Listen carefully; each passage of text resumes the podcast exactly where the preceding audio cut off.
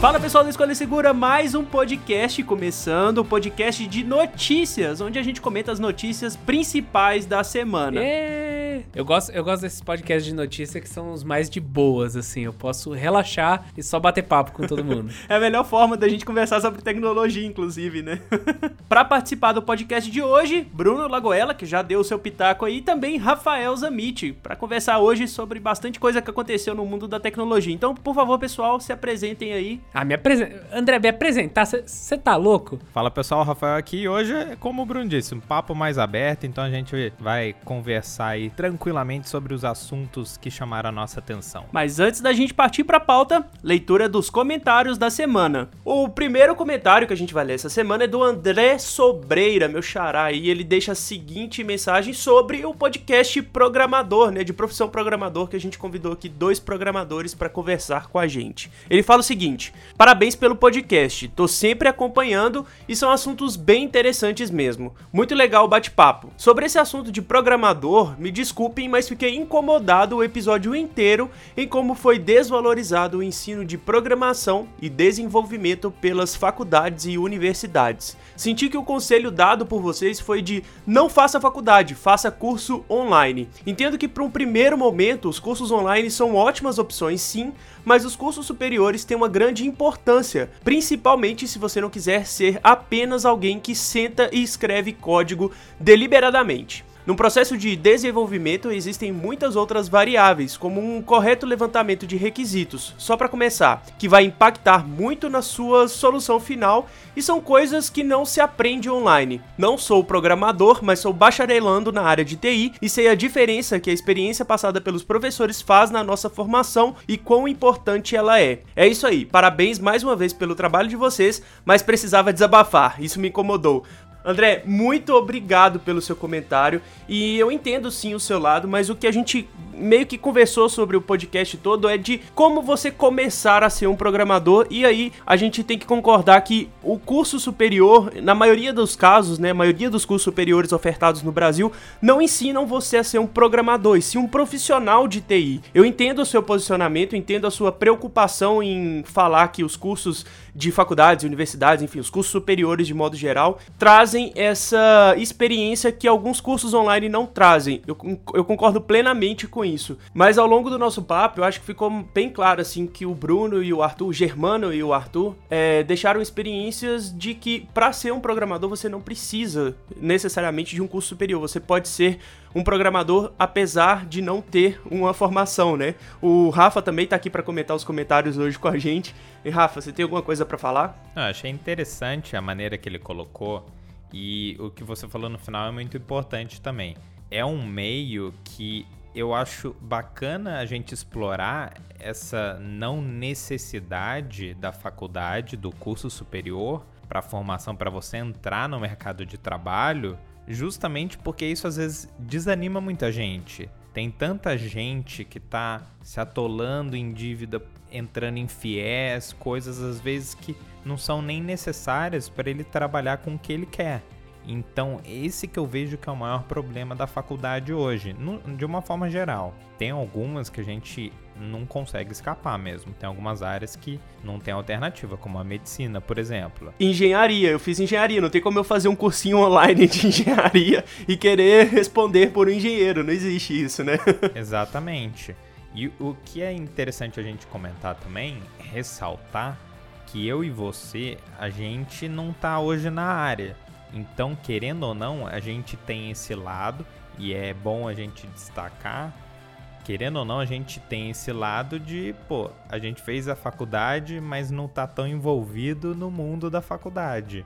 Então tem essa questão do nosso ponto de vista e da nossa experiência, como que a gente se formou assim depois da, da, da, faculdade, depois da formação da faculdade, como a gente se formou como profissional. Exato. E também a questão de que é, é, até complicado falar, porque eu vejo, às vezes eu falo, puta, eu fiz administração de empresa, mas eu não sei realmente definir até que ponto a nossa formação na faculdade muda a gente sem a gente nem perceber. Uhum. Que nem o André falou, tem também o relacionamento com os professores, então você acaba pegando aquela mentalidade pelo convívio. Então tem muita coisa na faculdade que no final a gente vivencia, mas acaba talvez menosprezando, não sei. É. Eu acho que esse seria um, um erro meu de achar muito superior, a gente se achar muito superior à faculdade em si. Poxa, cara, um negócio que a faculdade te dá e que nenhum outro curso te dá é a experiência do estágio, né?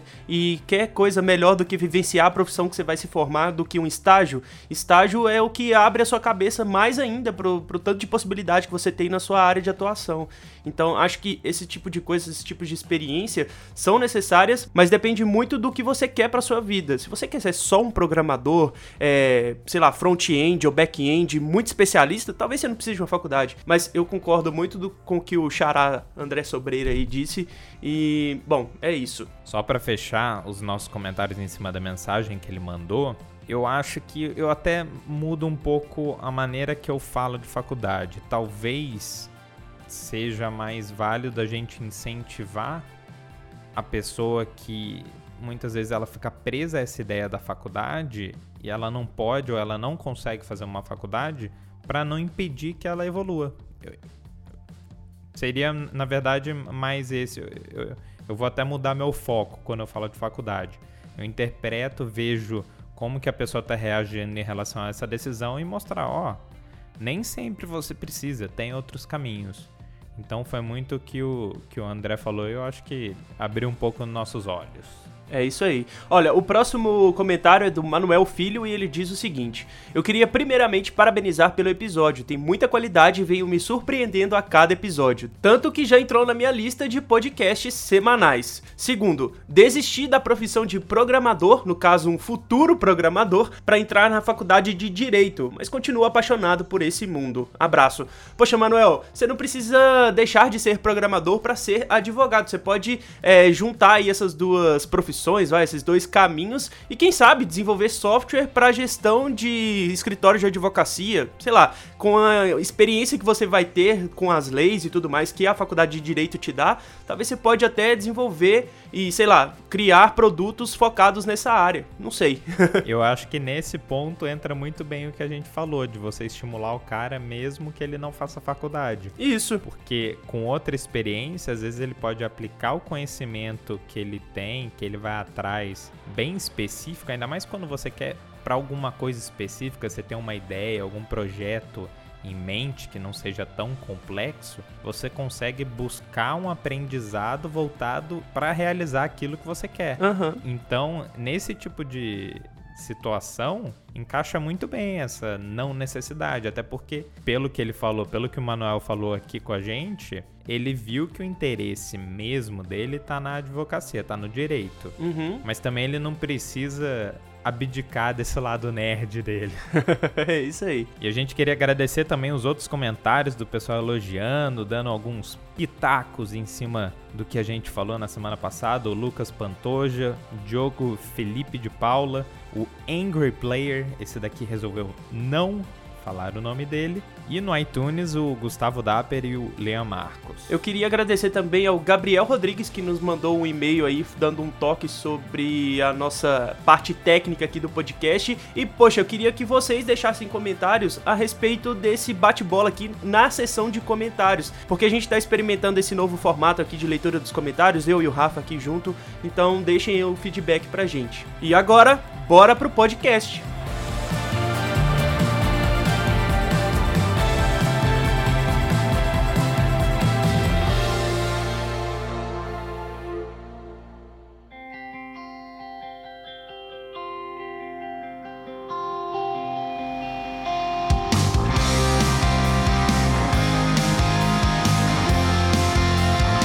A gente tem que continuar falando aqui do último podcast de notícias sobre Apple, né? Porque depois que lança o iPhone novo, os iPhones novos, fica aí umas duas, três, talvez até um mês de notícias relacionadas à Apple, né? Então a gente não pode fugir muito dessa pauta. A primeira notícia que a gente quer comentar aqui com vocês é sobre a homologação do iPhone XS no Brasil. Isso significa que em breve já tem aí lançamento oficial, vai, da Apple por aqui em solo nacional. O primeiro modelo a ser homologado é o iPhone XS europeu, ou seja, o mesmo produto vendido na Europa com rede de 700 MHz também vai ser vendido no Brasil. É, isso resolve aquele problema que o pessoal tava comentando que pode ter o modelo americano de não pegar as redes 4.5G, né? Essas redes estão começando a ser usadas por uma velocidade um pouco maior, era de transmissão de sinal de TV, e você vê alguns aparelhos lá de fora que ainda não se adaptaram a isso, que, que é uma coisa muito brasileira, né? Quer dizer, na Europa também tem, mas cada país tem algumas ondas que eles pegam bem para algumas coisas, né? Pois é, uma especificidade do Brasil, é, principalmente pela rede de 700 MHz, que até então era usada para transmissão de sinal de TV analógica, mas a gente percebe que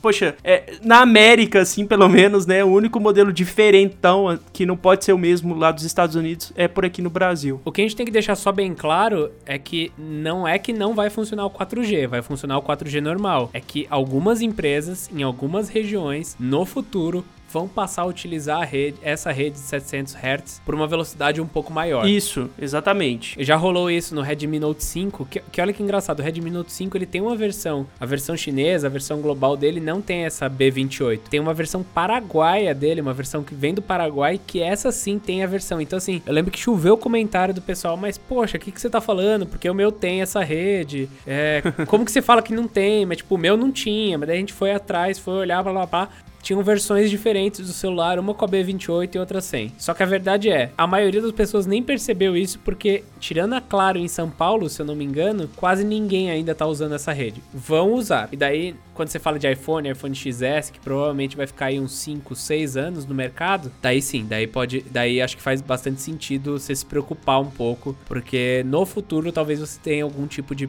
de problema, né? Não sei se é problema, vai velocidade menor, vai. É isso. É, eu acho que essa dor de cabeça pode surgir justamente a longo prazo, porque é uma coisa que, que nem você falou, às vezes a gente não sabe qual antena. Às vezes não, a gente nunca sabe qual antena está sendo usada. Então, o nosso celular ele é compatível com várias. Então, se a operadora ou você muda de operadora ou ela passa a usar uma frequência diferente, imagina, o cara tá acostumado ali, tá funcionando direito e de repente, pum, fica mais lento. Primeiro reflexo, eu acho que a gente vai usaria se tivesse ainda mais com com o iPhone 10s na mão, você nunca vai culpar o iPhone. Né? É. você vai falar, pô, eles não estão, ah, a tinha, vivo isso, aquilo, são ruins pra caramba, velocidade tá devagar agora. e na verdade é uma coisa que que a pessoa simplesmente não tem controle. Então é bom o pessoal se atentar a isso e o pessoal lê a notícia inteira, né? Porque o que você falou, muita gente estava interpretando errado, lendo só o começo, assim, achando que era, não era o 4G que funcionaria. É porque convenhamos também, né? Falar que o iPhone americano não vai funcionar no Brasil vende mais do que falar que o iPhone americano não vai funcionar nas redes 4.5G. então o pessoal já tava criando aquele alarde todo, né? Ah, com certeza. O famoso clickbait, né? Tem que ganhar os cliques. E daí entra rapidamente naquela questão da Anatel, né? Que tudo que passa pela Anatel tem que ser homologado com todas as redes. Então, Isso. todo o aparelho que está homologado aqui vai funcionar. E é esse problema que a gente pode ter às vezes com importados, marcas como a Huawei, às vezes tem problema com isso, a Xiaomi. Enfim, só para deixar claro que se tá homologado funciona. Eles pedem, tipo, eles não só pedem como eles obrigam para ser homologado que se enquadre em todas as redes. É, para completar a notícia aqui de homologação, o iPhone XR, aquele mais baratinho entre muitas aspas aí, ainda ainda não tem nenhum tipo de requisição por parte da Apple e o iPhone XS normal completa o pedido de homologação para Apple. Então, por enquanto, só o XS Max e o XS estão nesse processo aí de homologação, liberação e tudo mais. É até estranho isso, porque o XR, que é a versão mais barata, poderia até vender mais no Brasil, mas ainda não saiu essa requisição de homologação, pelo menos até agora na Anatel. Cenas dos próximos capítulos, né? Até porque não foi lançado o XR ainda lá fora, né? Lançado para venda, né? Isso. Acho que logo depois que ele sair pra venda, daí começa o processo aqui pro, pro Brasil e tudo mais. É, isso mesmo. Continuando falando da Apple aqui, a gente tem que comentar que os iPhone XS e XS Max passaram por testes de desempenho e bateria. E um negócio que me chamou muita atenção é que na apresentação do produto foi falado que eles durariam mais do que, os, do que o iPhone atual, o iPhone X. Mas na verdade não é bem isso, né? O Tom's Guide, que é um site grande pra caramba lá nos Estados Unidos, realizou alguns testes de bateria e descobriu que o iPhone XS dura 9 horas e 41 minutos navegando na web, né? Com aquele procedimento padrão, através de uma conexão 4G, com brilho da tela controlado em 150 nits. E o iPhone XS Max conseguiu 10 horas e 38 minutos no mesmo teste. Esses números são inferiores ao do iPhone X original, que no mesmo teste durou 10 horas e 49 minutos. Poxa, é até um pouco decepcionante esse tipo de coisa, porque a Apple sempre fala que é, melhorou a bateria, mesmo diminuindo a capacidade total, né? Eles conseguem melhorar a bateria, isso, aquilo e tal, mas não é tão verdade assim através desse teste, né? É o que você falou agora, me chamou a atenção uma coisa. Você falou o teste padrão. Isso. Na verdade, esse é o padrão desse tipo de teste. A gente, a Apple nesse caso, ela pode argumentar de diversas maneiras, que ela não usou o brilho no máximo, que ela usou isso, aquilo, e pode realmente fazer sentido. O que eu acho que é complicado é essa questão de não existir uma padronização nos testes. Então, meio que ele a gente não sabe até que ponto pode até ser mérito do cara mesmo que fez o teste de ter feito de alguma maneira, nunca se sabe isso. Como eu, eu fiquei com isso na cabeça agora que você falou da notícia anterior de ganhar clique, né? Para chamar a atenção de, ah, não funciona no Brasil. Pera aí, mas o quê? E agora esse negócio, ah, a bateria do iPhone novo é pior do que a do antigo. A Apple falou que é melhor. Uhum. Mas será que às vezes o cara ele não pode, como a gente não tem, né, para aferir isso, ele não pode até manipular o resultado de uma maneira que, que fique pior, sabe? É, não tem um imetro, né? Uhum. É até estranho, porque a, a, diferença de bateria é irrisória. E daí, supostamente, um processador de 7 nanômetros deveria gastar menos, né? A tela do iPhone novo, ela é mais clara que o antigo?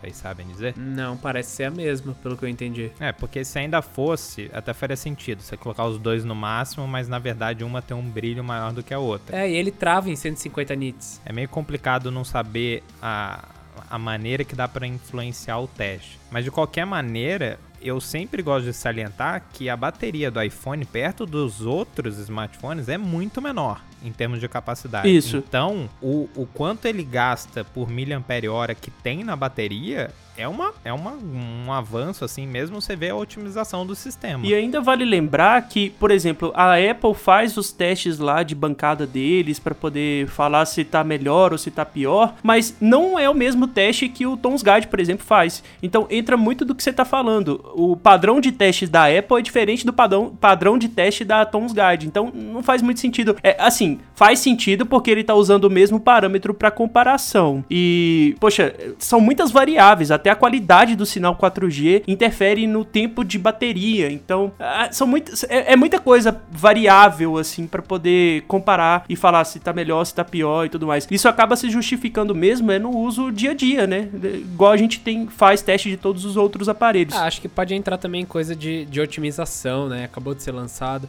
Eu acho que vale a pena esperar um pouco e ver mais informações de outros testes, né? Às vezes é, de novo, questão de uso, uso específico. Não sei se vocês já viram, mas o Linus Tech Tips, ele tá, ele tá tendo um problema com algum aplicativo, alguma coisa da configuração dele do Galaxy S9 dele. Uhum. E do Note 9 também, a mesma coisa. O que acontece? Ele pega um aparelho vazio, bota para rodar teste de bateria, dá 10 horas. Ele vai lá e instala tudo que tem dele da Google Play, né? Que é aquele backup que você faz. O celular passa a durar 5 horas. Não faz sentido. Meu Deus! Não faz sentido. Ele falou: tem, tem algum aplicativo e eu não consigo descobrir qual é. Então, de novo, é esse lance aí. Tem que ver em todos os fatores, se é tudo igual. Porque é o que eu comentei, né? O, o processador de 7 nanômetros deveria gastar menos. Isso. E se todas as outras variáveis estão muito parecidas, mesmo tamanho de tela, quase o mesmo tamanho de bateria, tipo, gente, não é 50 mAh hora que vai fazer uma baita de uma diferença, sabe?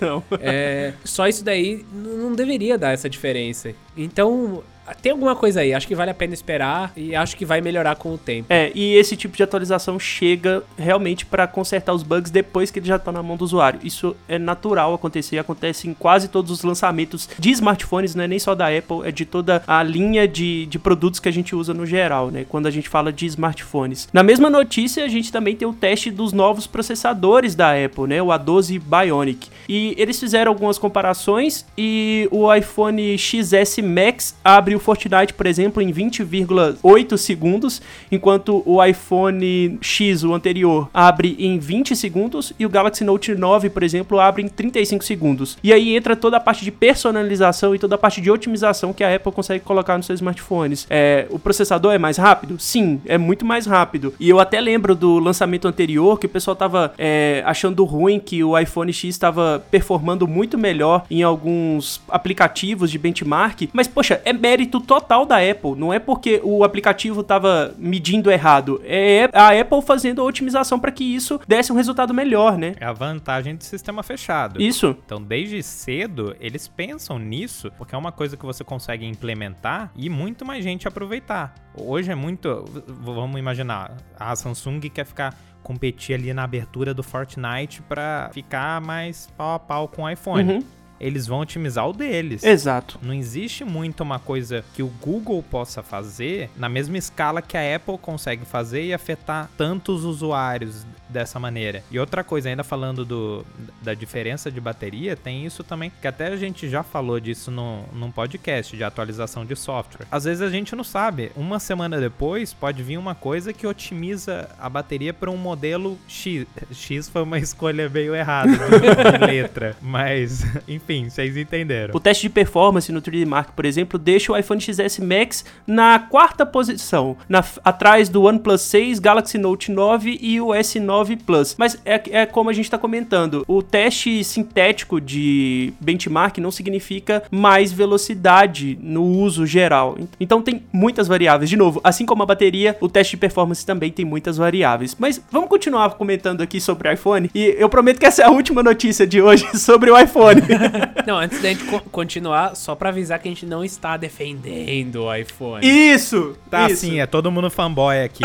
é, e nem, que, e nem que a gente tá falando assim, vale a pena fazer o upgrade. É só para comentar que, olha, é, às vezes é resolvido via software, realmente não faz sentido ele ter uma perda de bateria com tudo quase igual e com um processador que deveria ser mais econômico. Então, assim, é, é, só olhando de uma forma meio cética até que daqui um mês, sei lá, as coisas se normalizem, uhum, sabe? É isso mesmo. Bom, mas a próxima notícia é sobre a tela do iPhone XS Max, que segundo a DisplayMate, né, é considerada a melhor tela atualmente. A DisplayMate, para quem não conhece, é como se fosse o DxOMark para as telas, ou seja, um comparativo, um padrão de testes voltado especificamente para as telas dos dispositivos. motivos E eles colocaram o iPhone XS Max como a melhor tela. Bruno, você que tem um iPhone, acho que você pode falar um pouco melhor sobre isso, né? Porque, poxa, o iPhone 8 que você tem, a tela é muito boa. Olha, eu gosto bastante da, da, da tela do iPhone 8. Eu acho que o mais interessante é que você pode reclamar do que for dessa questão de, de, de resolução. E quando você pega um iPhone 8 pequenininho e agora o XR, que a gente vai ter que olhar, né? É que resolução por si só não faz nada, não faz verão,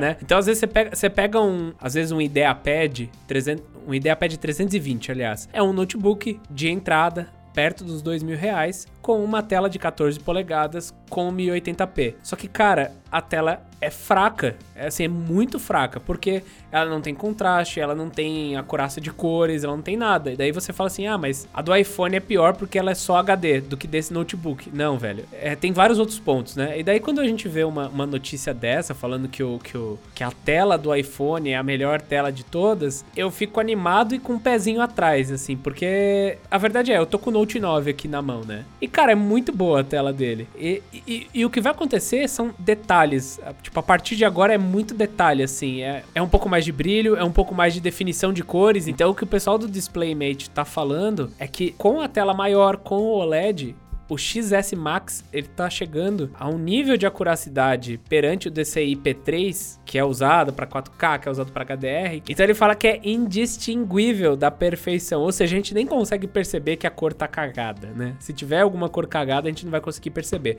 Eu acho que isso é muito interessante quando você pensa que também tem esse lance do True Tone, que, que sempre a Apple tenta fazer um pouco disso, né? Você vê que a Samsung, eles, eles querem te dar um pouco mais de, de, de saturação para você olhar aquela tela e falar assim, porra, que tela, que foto. Isso. E isso é legal e me faz achar o display do Note 9 incrível. E a Apple vai para esse outro lado de tentar deixar o mais perto possível do real. Então acho que assim, nesse ponto é legal, mas é, talvez não seja uma baita de uma, de, uma, de uma coisa. Acho que é a mesma coisa que andam usando também lá no DxOMark, né? As empresas aprendem como ir bem no DxOMark e daí quando elas vão muito bem por algum motivo X, que às vezes nem é o, a consistência total da câmera, elas falam não, porque a gente é a melhor câmera. E, e às vezes não é, né? Tem vários exemplos disso, que tem muita câmera. Me... Não meia boca, vai, não é meia boca, mas tem muita câmera que é meia boca em outros pontos e que ganha num ponto só, enquanto a, as outras que são meio all around, né? Que vão bem em todos os quesitos, às vezes acabam ficando um pouquinho mais para trás, mas são as mais úteis. Então não quer dizer tanta coisa assim, né? Acho que sim, deve ser um display bom pra caramba, mas não sei se quer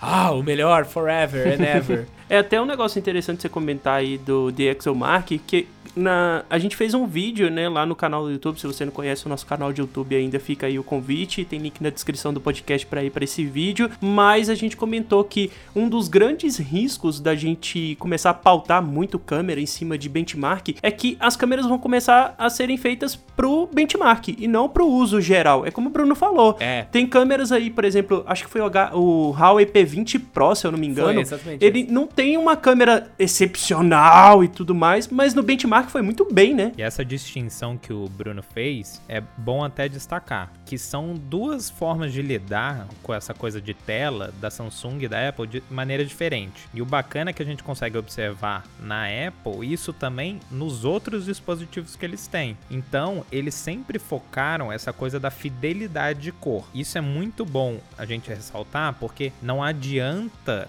o display, a tela ter a capacidade de ter uma fidelidade boa de cor se tá mal configurado. Então, era muito comum quando começou, inclusive começou a vender tela plana, que era essa coisa da tela plana, plasma, LCD, LED. A loja, ela sempre apresenta um vídeo, alguma coisa assim, super saturado, super que impressiona, porque a gente não tá acostumado com aquilo e não é natural. Isso. Não é perto do fiel, né? Costuma ser tanto uma configuração da TV quanto também um vídeo editado de uma maneira um pouco mais exagerada, um pouco mais distante da realidade. E o que a Apple sempre fez de configuração era justamente o contrário, que a Samsung ela joga um pouco mais de saturação ali para o vermelho subir ficar um pouquinho mais vibrante. E a Apple nunca fez isso. Então você via o pessoal que costuma ser mais crítico, eles têm o hábito de julgar muito mais a coisa da fidelidade. Isso agrada muito mais eles. E no meu caso me agrada também, porque não adianta eu tá vendo uma cor mega bonita no meu celular quando na verdade essa não era a cor que deveria estar tá sendo passada, sendo mostrada na tela. Isso é no iPhone, no Mac, no MacBook, aquele display que eles vendiam também separado, né, que não tinha o que era só um monitor mesmo, o pessoal adorava justamente por isso, a facilidade. Você pegava ele, saía da caixa já pronto. Eu tive um, uma experiência até parecida que dá para mostrar o exemplo de. que dá até para mostrar o erro. Foi no caso do, do monitor da Dell que eu comprei. Eu comprei, ele tava com uma parte de trás desencaixada tal, por uma coisa física de hardware. Eu troquei, porque ainda tava na garantia e tudo mais. Aí eles mandaram, eles não, eles mandaram um adicional e não pegaram o meu de volta. Então, por um momento, eu fiquei com dois monitores. Liguei os dois lado a lado, uma configuração completamente diferente de cor. Então, o branco de um muito mais amarelado, o outro mais puxado para azul. Teoricamente, um monitor calibrado. E isso, cara, eu sempre vi muito bem os produtos da Apple nesse sentido. Tanto que o pessoal compra o MacBook, se você olha a tela do MacBook, é outro nível principalmente agora que começou, de, deixou essa coisa do Air, virou só os modelos Pro tal, tudo retina. Então tem uma densidade de pixels boa e uma fidelidade que dá para confiar. Você sabe que o display de fábrica já é bem calibrado. E eu concordo muito com essa, com essa maneira de lidar. Até porque você não se perde, né? Porque se você tem que ser fiel, você vai tentar ser o mais fiel possível. Agora, quando você tenta saturar um pouco ali, você se perde um pouco deixando as coisas bonitas. E ah, você tira uma foto que fica bonita no seu celular, você vai ver no celular do outro, do seu amigo. Nossa, tá estranho isso daqui. Tanto que isso é o mais comum de acontecer, né? No Instagram, cada um vê uma cor diferente. Então acho que a conclusão que a gente consegue chegar é que provavelmente é muito boa, que provavelmente é uma das melhores, mas que esse lance aí de ser a melhor e, e pronto, não, não tem essa, né? Cada um às vezes vai gostar mais de uma coisa. Aliás, até continuando nessa disputa entre, entre Samsung e Apple, eu lembro que no ano passado eu fiz a análise do Galaxy S9 versus o iPhone 8, né? E daí as fotos do iPhone, geralmente elas têm uma faixa dinâmica um pouco maior e elas têm menos cor, elas são menos saturadas. Isso te dá uma liberdade um pouco maior para editar essas fotos.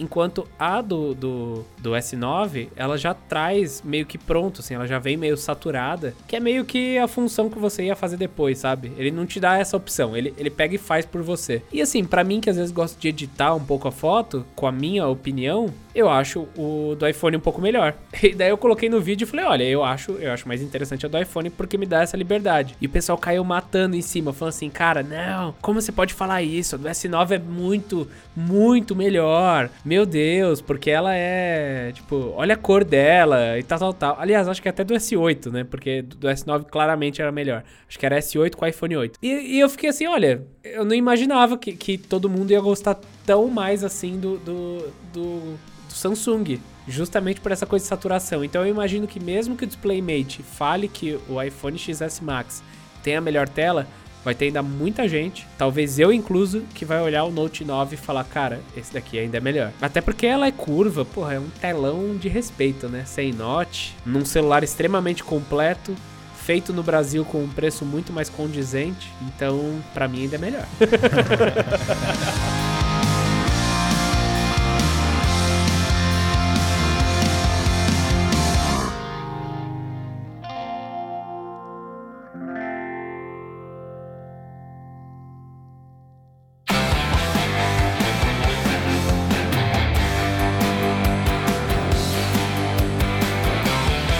Bom, acho que agora já vale a gente deixar a Apple de lado um pouquinho aqui para começar a conversar um pouco mais sobre os lançamentos que rolaram na semana. Começando com o Huawei Mate 20 Pro, que já teve imagens vazadas e, cara, três câmeras na parte de trás. A gente já fez um podcast inteirinho sobre câmeras, mas eu vou deixar essa para vocês responderem. Essa tendência que a Huawei tá colocando, poxa, é mais um smartphone com câmeras triplas. Será que a Huawei tá realmente querendo investir pesado nesse tipo de coisa e falar assim, olha, quanto mais sensor, quanto mais lente, melhor. Porque a gente já sabe que não é bem assim, né? O software faz muito mais sentido do que mais sensores. Poxa, Huawei, me ajuda aí, cara. Olha, André, eu vou ter que ir um pouquinho contra você, porque o Snapdragon 845 já suporta o uso de três câmeras e dá funções ou ferramentas para que as empresas as usem desde o começo do ano. Então, sim, a Huawei tomou a frente no lançamento de smartphone com três câmeras, mas a gente vai provavelmente ver outros celulares. Acho que o próprio Samsung A7, isso, que não é um celular topo de linha, já tá, já tá recebendo as três câmeras e tá seguindo uma tendência que a própria Samsung comentou, né? Eles falaram: olha, os intermediários ou intermediários premiums vão receber funções antes do, dos flagships nos próximos anos. E acho que o primeiro movimento deles é colocar essas três câmeras no, no A7. Mas enfim, é, as três câmeras, o que, que eles estão falando? São sensores de profundidade e com aberturas diferentes. E que fazem aquele lance de luz, às vezes branco, branco e colorido. Então, eu acho que, que assim, o futuro realmente talvez seja ter mais sensores, mas não que todos façam a mesma coisa. Vai ficar bonito? Não. é, exato. Eu acho que isso ainda é mais justificado pensando no ponto de não somente fotos em modo retrato e tudo mais, mas também os modos de realidade aumentada e realidade virtual, né? É. aí sim eu acho que faz muito sentido, porque é um sensor a mais para poder ajudar na detecção de espaço e tudo mais. É que é, a questão na realidade aumentada também envolve outros sensores que não precisam ser sensores de câmera e são sensores até mais precisos, como lasers que para detectar distância distância para você realmente colocar o objeto na distância que ele deveria ficar para a pessoa identificar que ele tá na profundidade certa. Mas, cara, a única coisa que eu achei boa de, desse vazamento, se for realmente esse o design final, foi que eles implementaram de uma maneira que não ficou, não ficou estranho. Na verdade, eu quero falar, é, não, fi, não ficou escroto. Ah, sim!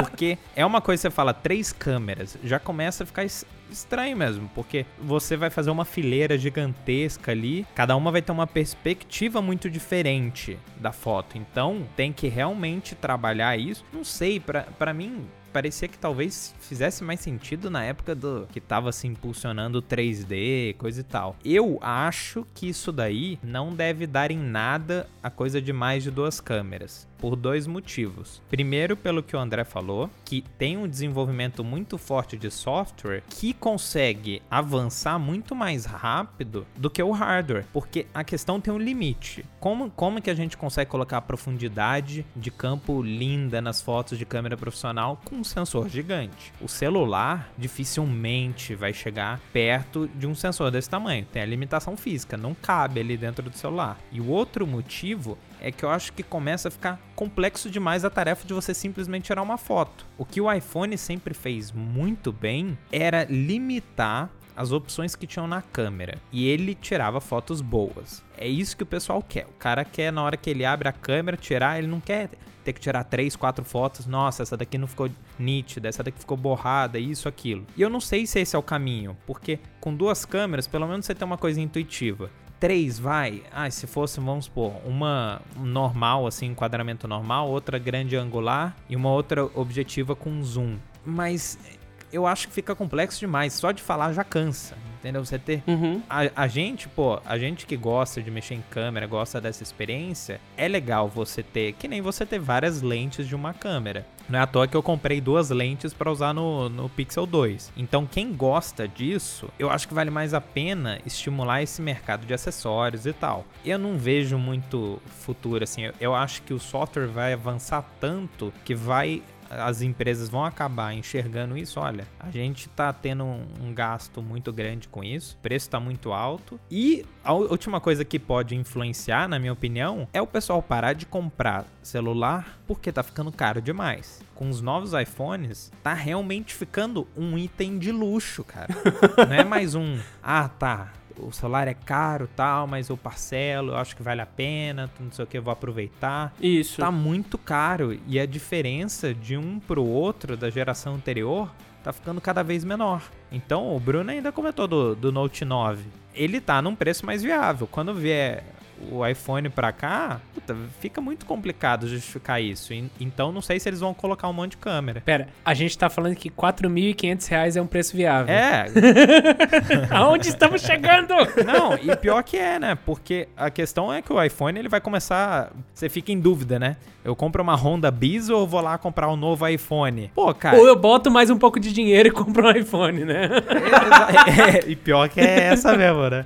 A analogia. Mas, cara, tá, tá, tá fugindo do controle. Eu, com, com esse último lançamento, eu acho que eu, eu nem falei muito disso do, do lançamento, não estava no podcast com vocês, mas essa questão do preço, eu tô bem curioso para ver como é que vai ser a reação do pessoal. Porque quem tem dinheiro pode gastar, vai lá e vai comprar. E o pessoal que quer comprar no impulso, mas é muito caro, vai ser muito caro. Daí quem vai gostar é o banco, né? Que daí vai fazer um parcelamento, o banco lucra em cima. Mas, é. mas, mas sabe o que eu acho engraçado? Quando você pega um Note 9, ele, ele é muito completo, assim. E daí, tipo, com um preço menor, na minha cabeça faz muito sentido ele. Quando comparado com o iPhone 10S, que foi um upgrade muito básico, sabe? E você olha pelo S9 mesmo, que você teve a oportunidade de usar. O S8, que você usou por mais tempo, a diferença é tão grande assim, existe esse gap, né, de tecnologia, não tem como era antes, né? Olha, eu, assim, sendo sincero, de um S8 para um S9, não. De um S8 para um Note 9, você tem muita função, assim. Se for pensar que você tem a caneta, você tem o DeX funcionando muito bem, com mais GB de RAM, você tem uma câmera, uma segunda lente adicional, que faz efeito bokeh. Assim, Mas justifica o dobro? do S8 pro Note 9 justifica. Do S9 pro Note 9 já é um pouco mais complicado. Do um S9 Plus pro Note 9 é tipo quase nada. Então acho- o do iPhone o problema pra mim é que é, tá quase nada desde muito desde de muito tempo, sabe? Tá quase nada desde o 7, né? Se for olhar. São só coisas incrementais. Até porque eles são aparelhos muito bons, né? Mas que carecem às vezes de funcionalidade. Eles como smartphone, eles são bons. Só que assim, quando você fala que um Note 9 ele tem uma caneta, é uma função a mais. É uma, é uma função inteira a mais. Ele tem uma entrada P2 que me permite gravar com um microfone externo, é uma, é uma funcionalidade a mais. Ao mesmo tempo em que eu carrego ele com USB-C. Uhum. O USB-C tá disponível para um monte de acessórios, mais funcionalidade. É, bateria de 4.000 mAh, mais funcionalidade. O fone de ouvido você consegue usar em outros lugares. O DeX, tipo, é- é um negócio que nenhum outro tem, sabe? Então, tipo, enfim, é- ele acrescenta alguma coisa. É, é, sem ser fanboy, ele acrescenta muita coisa que o iPhone, ele não está acrescentando. E é isso que eu acho que é onde o pessoal tá sentindo mais, sabe? A câmera é um teco melhor, mas câmera por câmera, todos têm câmera, sabe? Não tem uma coisa nele que, tipo assim, só tem nele. Tipo, meu Deus, e agora? Como que eu faço? Eu acabei desvirtuando um pouco o papo pra questão do, do que, que vale a pena ali em relação ao preço. Mas o, o que eu vejo que provavelmente vai acontecer, essa, essa coisa da, de mais de duas câmeras, vai parar no, na questão do, deles quererem baratear a produção e até quanto o cara tá disposto a pagar no celular. Isso. Então eu não vejo os intermediários premium começarem a virar uma moda que nem virou 18 por 9, porque sempre vai ter alguém pra fazer. Pode ter alguém, pode ser algumas empresas realmente entrando nisso, que nem entraram a TV. Eu adoro lembrar do 3D que todo mundo ah, barato usar óculos. futuro, né? pra- é, e simplesmente caiu. Então, da mesma maneira que uma coisa entra, pode não dar certo e vai sair rápido. Eu acho que são um caso de três ou mais sensores de câmera usados realmente pra foto, né? Se aí são exclusivos pra realidade aumentada, aí eu acho que no fundo, no fundo, não são nem câmeras, né? Dá, dá pra usar até essa justificativa, assim, pra me defender um pouco. Deixa eu aproveitar que a gente tá falando de câmera e puxar a próxima notícia aqui, que a gente teve lançamento da nova GoPro Hero 7, a versão 7 da GoPro, que agora chega também nas versões Black, Silver e White, e aí a GoPro Sessions, né, que é aquela GoPro pequenininha, ah, saiu de linha. Eu vi, eu vi que o interessante, né, o, André, é que dessa vez eles deixaram uma separação bem clara, né, dos modelos de preço. Então você tem Sim, o modelo cara. de entrada, que é o white, o silver, que é mais ou menos, e o black, que é o fodelão, né? É, é até legal a gente ver essas diferenciações não só pela cor, mas o corpo delas também tá diferente. Lógico, todas elas têm mais ou menos o mesmo tamanho, mas a Silver e a White, por exemplo, não tem aquele LCD na parte frontal, que geralmente a gente usa para aceitar as configurações de gravação da câmera. Eu acho que isso daí resolve um problema que, que a GoPro sempre teve, né? Que geralmente você tem uma, uma versão dela, e pelo menos aqui no Brasil a gente costumava comprar as versões anteriores, Isso. né? Então não sei se era coisa que ficava no estoque ou se realmente eles não paravam de fabricar, mas sempre você olhava assim, ah, se a Hero 5 tá cara, eu vou comprar a 4. E putz, não, mas é muito caro, então eu vou pra 3. Então eles lançaram, tipo, todas as versões agora, e a ideia que eu imagino é que no mercado você só vai ter Hero 7, né? E daí você vai comprar ou a mais barata ou a mais cara. É, até porque a saída da Session, que é a mais baratinha, é, meio que deixa a Hero 7 White como a melhor opção desse novo lançamento. E tenta trazer de volta a GoPro, né? Que tá bem ferrada de. Falando de mercado, ela tá mesmo. A disponibilidade dos modelos anteriores, na verdade, vai depender muito do estoque de cada vendedor. Então, eu acho que pelo menos aqui ainda dura bastante modelos antigos. Só que que você falou pega muito. A distinção dos modelos agora tá muito melhor do que antes. Elas eram muito mais parecidas entre elas. Então, agora ficou mais visível. Primeiro, você vê de cara qual que é a melhor. A melhor é o que tem o displayzinho na frente, junto do sensor da câmera. E as outras, distinção de cor.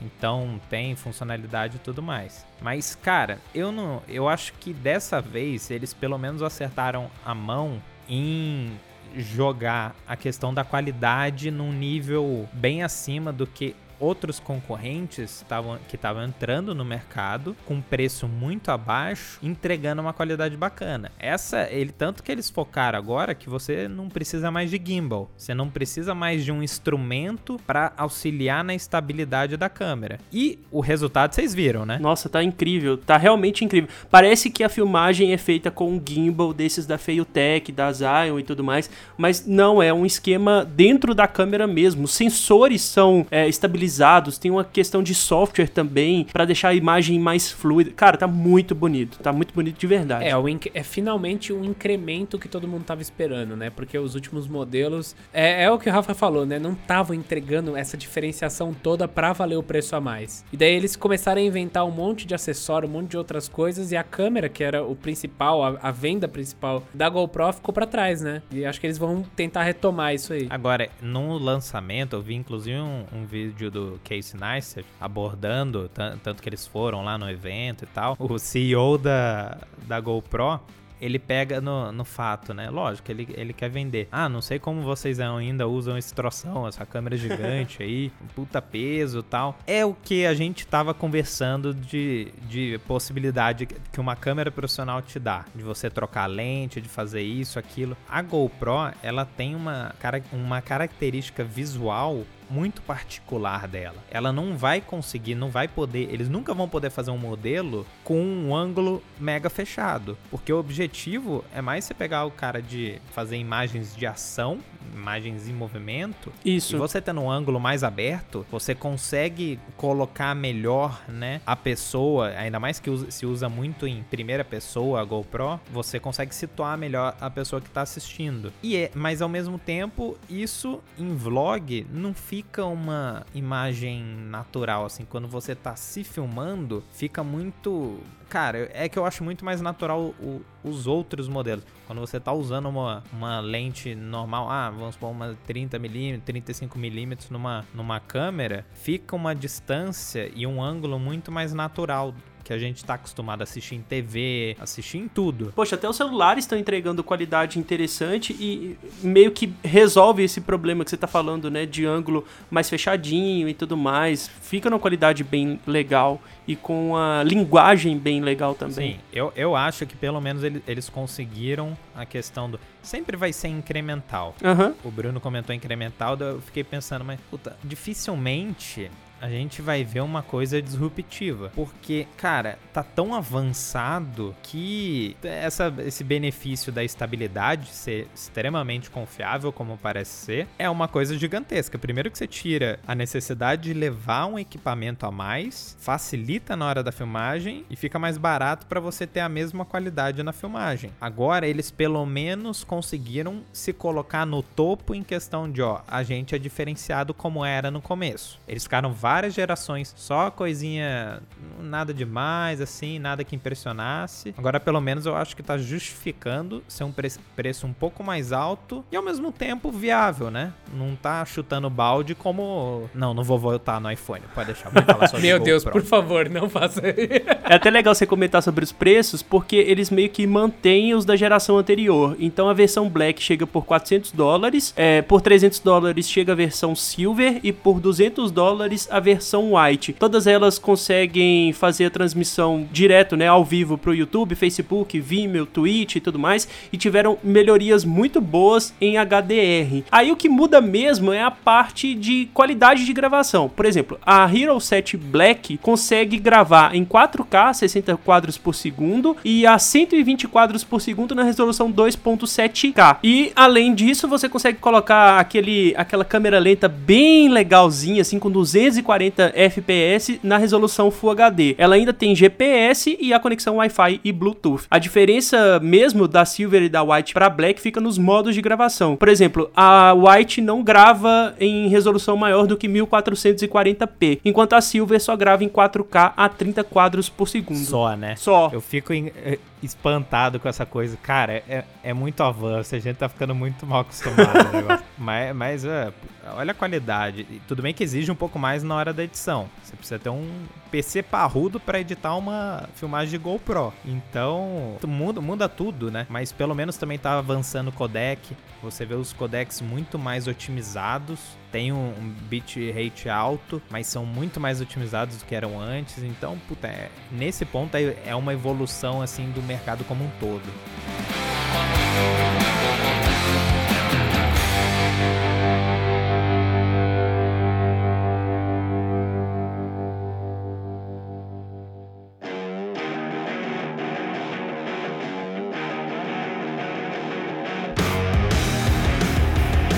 Bom, passando a parte de produto, né, de lançamentos de produtos e tudo mais, vamos entrar na parte de serviços. O Uber é o Uber ou a Uber? Cara, é o, eu chamo o Uber porque eu penso sempre no o aplicativo. Mas pode ser a Uber por conta da empresa também, né? Mas enfim, vamos falar da empresa aqui. a Uber. a empresa Uber. A empresa Uber, exato. E o aplicativo Uber. vamos falar os dois, né? Finge que é separado. a, a empresa acabou de lançar dois serviços bem legais, o Uber Cash e o Uber Pool. O Uber Cash é mais ou menos um serviço de pagamento do Uber ali mesmo. Você consegue fazer recarga da sua conta, você consegue fazer o pagamento das viagens, tudo através de um único meio de pagamento. Você pode colocar, por exemplo, seu cartão de crédito ou, sei lá, recarregar com um crédito mensal. E eu achei isso legal, principalmente pra galera que quer controlar um pouco melhor seus gastos com o aplicativo e é uma forma a mais, né, de você efetuar o pagamento além do cartão de crédito, além dos gift cards, enfim, só falta receber agora bilhete único, pelo jeito, né? É engraçado que você vê a própria Uber indo para um, um outro tipo de mercado que algumas outras empresas estão tentando, né? Eu não lembro se é o iFood, mas. ou a, a empresa que tem o iFood junto, mas nos próximos anos a gente vai começar a ver aplicativos únicos onde você tem muitos serviços dentro dele. Então é como se ele fosse um agregador, mas que tipo ele já cruza todas as informações. Eu lembro de ter visto isso em algum lugar e eu não tinha pensado nisso antes da pauta. Mas é basicamente esse lance que eles estão tentando. Então assim, já que você já tá no carro, por que, que você não pede uma comida? Já que você já tá no carro da Uber, por que, que você já não pede a comida e carrega seu celular? Já que você não tá aqui, por que, que você já não, não pega o, o carro com um encontro seu, sabe? tipo, você já faz um encontro no Uber. Você me deu até uma ideia aqui. Acho que um bom nome de aplicativo seria Jaque. aí você junta exatamente isso que as empresas estão pensando. Já que você me deu seu nome, já que você me deu seu celular, já que você me deu seu cartão de crédito, você deu tudo para mim, você tá querendo, você não tem problema em compartilhar seus dados comigo, vem cá que eu vou te prover uma porrada de serviço. tá crescendo muito esse mercado de pagamento online e tá todo mundo querendo comer uma parte. O iFood agora está crescendo, você citou o iFood, de uma maneira diferente na questão de monopolizar a, o pedido de comida via delivery. Claro. Então, se você quer na sua casa, ele vai ter todo o esforço para convencer todos os restaurantes a entrarem no iFood, porque porque tá todo mundo usando. Aliás, eu encontrei aqui o aplicativo, chama Rápido. Ah, igual o PicPay. O Rápido é da, da, da Movile, né, que é da empresa do iFood. Móvel. E daí dentro dele você consegue fazer recarga através através de APIs de outros, outros aplicativos, né? Você consegue pedir seu almoço tanto no iFood quanto no Marmotas lá, que é engraçado. Você consegue pedir o delivery de outra coisa. Você consegue pedir um 99 táxi dentro de outro aplicativo. Sabe assim? Você consegue ter notificações de, de notícias que estão chegando. Então, o futuro, os próximos anos, a gente vai ver muito disso. Assim, aplicativos que englobam outros aplicativos, têm relações de API entre eles, mas que são vários serviços. É o jaque do, do, do Rafa. Aliás, Pessoal, a hora que sair, né, já estamos planejando aqui, é só baixar, tá? você viu como foi interessante. Você me deu a ideia e você falou que a ideia é minha. Olha só, tô, tô contente já. Sabe o que, que é legal, assim, que eu acho do iFood? É totalmente fora da pauta aqui, mas eles conseguem mandar as notificações nas horas mais, é, mais corretas do dia, né? Tipo, no finalzinho da noite ele notifica lá. Você tá com fome? Muito legal, Por que, né? que você não pede uma pizza agora, né? André, você é gordinho. Qualquer hora, qualquer hora que chega a mensagem do iFood é a hora certa. Sempre! Eu vou fazer um teste agora. Eu vou falar perto do celular. Eu estou com fome, acho que vou pedir um iFood. Eu tenho certeza que vai aparecer daqui a uma meia hora alguma coisa. Planejou a, a janta de hoje à noite? Não, não tem problema. O iFood tem todos. Cara, é, Eu tô, eu tô, sério, eu tô meio até preocupado, assim, igual o Facebook, daquelas coisas de você falar, conversar com. Nunca pesquisou nada na internet, você conversou com alguém. Ah, tô com, tô com interesse em comprar uma moto. Vai aparecer uma propaganda de moto no Facebook. Putz, tá rolando muito isso comigo. Eu Meu acho Deus. que o iFood ele pega alguma coisa aí. Com o Buca Gate do B9. Mas enfim, vamos voltar. No fim, o que, que foi lançado então, André? Tem o cash, né? Que você consegue pagar as coisas, consegue pagar o, o- fazer recarga e tudo mais. E eu lembro que teve outra coisa, né? Que eles lançaram. Isso, foi o Uber Pool. Na verdade, o Uber Pool já até existe aí em alguns países. Mas agora, quando você solicitar uma corrida através do Uber Pool, ele vai sugerir que você ande um quarteirão, dois quarteirões, para poder ir de encontro ao motorista. Isso evita que ele fique dando voltas e voltas e voltas e atrase a corrida e até fique um pouco mais caro. A Uber diz que as corridas feitas com esse tipo de compartilhamento podem ficar até 35% mais baratas do que o Uber X, que é o mais barato hoje em dia e não é É o compartilhado. famoso busão com lotação máxima de 4. a garantia que você tem é que não vai estar todo mundo apertado ali. Olha, eu usei al- algumas poucas vezes, né? Porque eu sempre tô com pressa ou eu tô cansado o suficiente pra querer chegar logo em casa, ao invés de dividir o Uber. Mas eu achei que já tinham falado disso. Porque pelo que eu entendi, já. Já, já tinha sido proposto que algumas pessoas, ou pelo menos estavam sendo realizados testes, onde as pessoas tinham que andar até uma avenida um pouco mais principal pra pegar o Uber Pool. Isso, assim, o Uber Pool, como eu disse, ele já existe, mas não nessa modalidade de sugerir que você vá de encontro ao motorista. É, como você falou aí, o Uber Pool já está disponível em São Paulo, no Rio, em várias cidades grandes aí, mas essa modalidade de você ir de encontro ao motorista é uma coisa nova. Eles não mudaram o nome do serviço, porque afinal de contas é o compartilhamento do carro assim mesmo, mas ainda tem essa dúvida assim. São coisas diferentes, apesar do nome ser igual. Aliás, é, isso daí também foi lançamento aqui pro Brasil, né? Porque lá fora eu vi que teve alguns lançamentos é, do Uber comentando que eles vão entrar naquele mercado de patinete elétrico, de mobilidade, outras opções de mobilidade. Mas acho que como foi muito em cima da hora, não é a pauta desse podcast, né?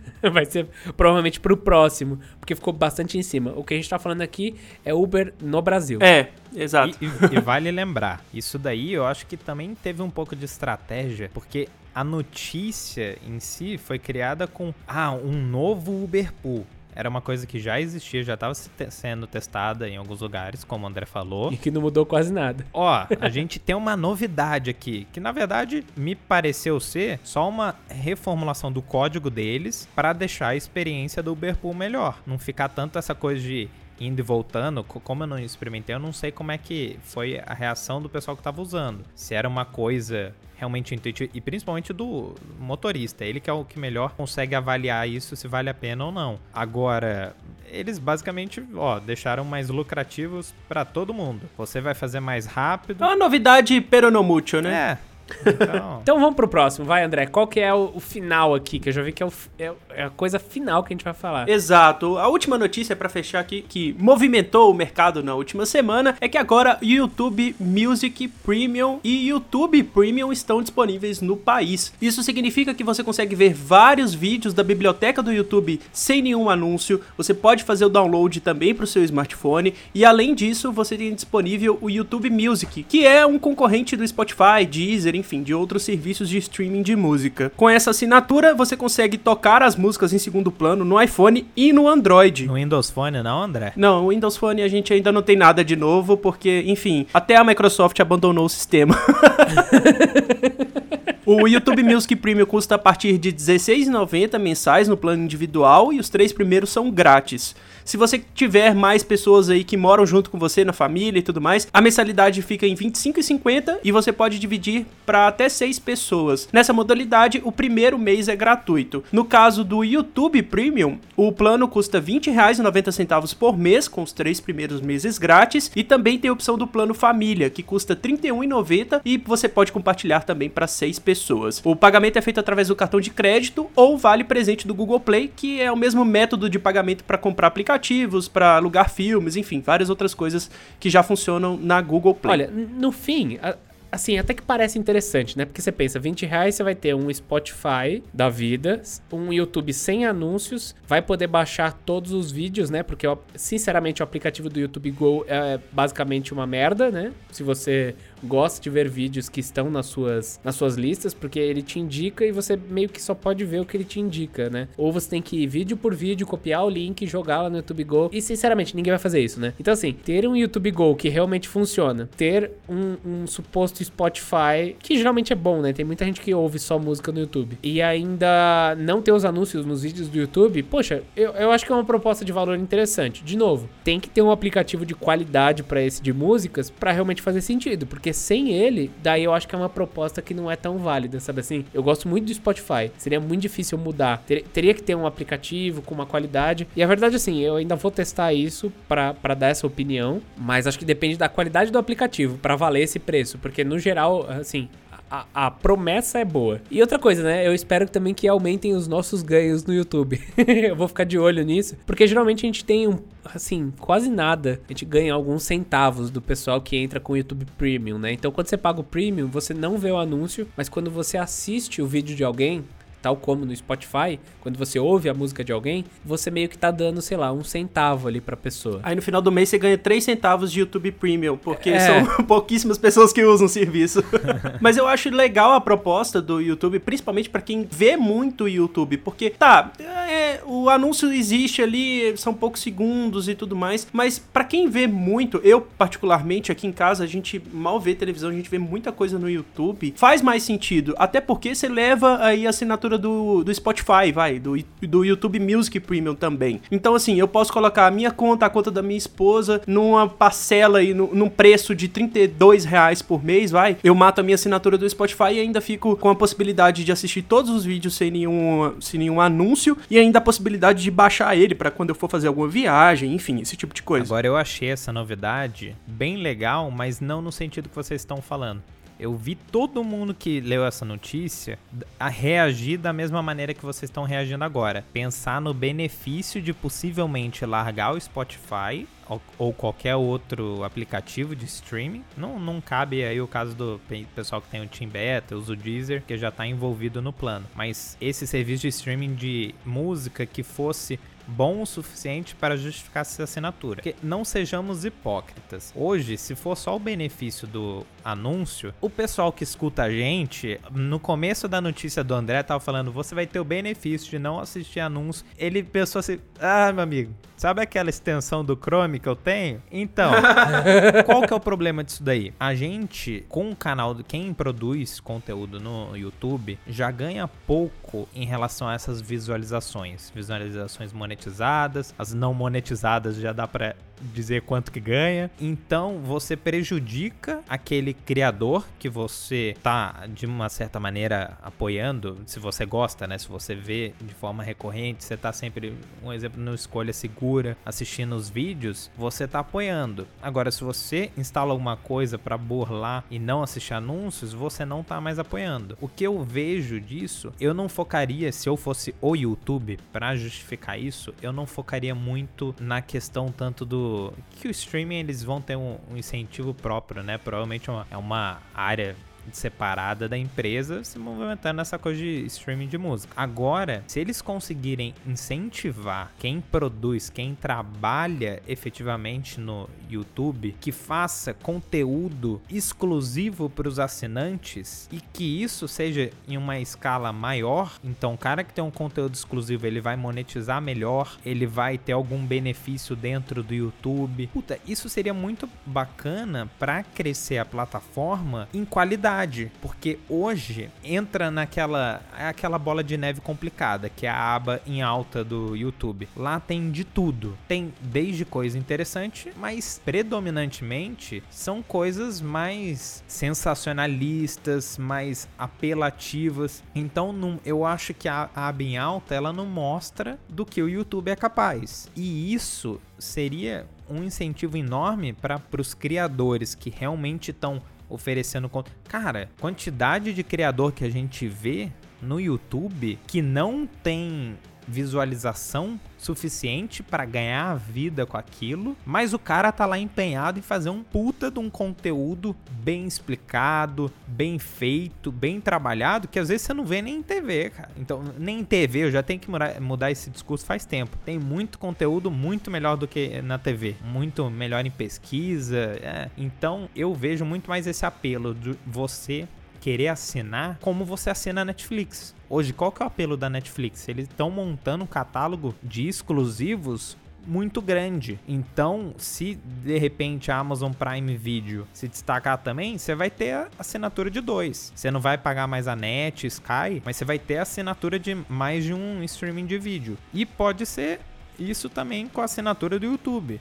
A gente encarar não só como um conteúdo gratuito, mas também como uma forma de você ver numa qualidade melhor. Ó, oh, pode ser até uma coisa também, eles liberarem algum bit rate melhor, alguma coisa assim. Enfim, ferramentas tanto mais aprimoradas pro criador quanto para quem assiste. É, acho que no geral pode ser o começo de algo bem legal, como pode flopar, né? Não está claro, teremos que ver cenas nos próximos episódios e com certeza nós vamos fazer alguns testes e trazer mais algumas informações para vocês em um futuro próximo. Exatamente. E aí fica o convite para nos acompanhar lá no canal do YouTube. Como eu já falei, se você não acompanha lá, tem vídeo saindo todo dia com conteúdo bem legal lá. E também as nossas redes sociais. Os links estão todos na descrição do podcast. Eu acho que como a gente não tem notícia bizarra, a gente podia falar o quão bizarro é ter um celular de 1.500 dólares, né? Meu Deus.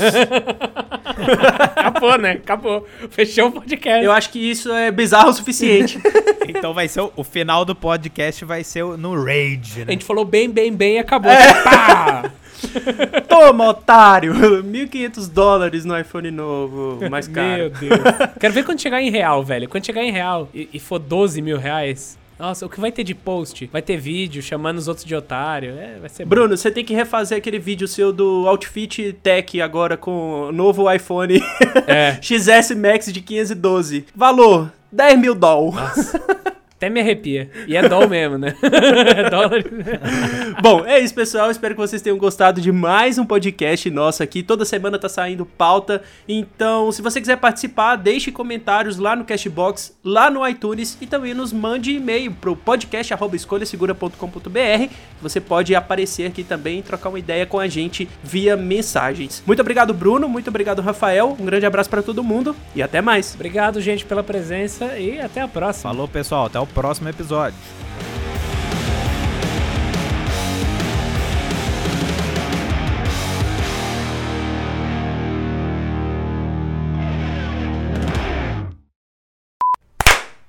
Será que tem alguém que bate muito errado, assim?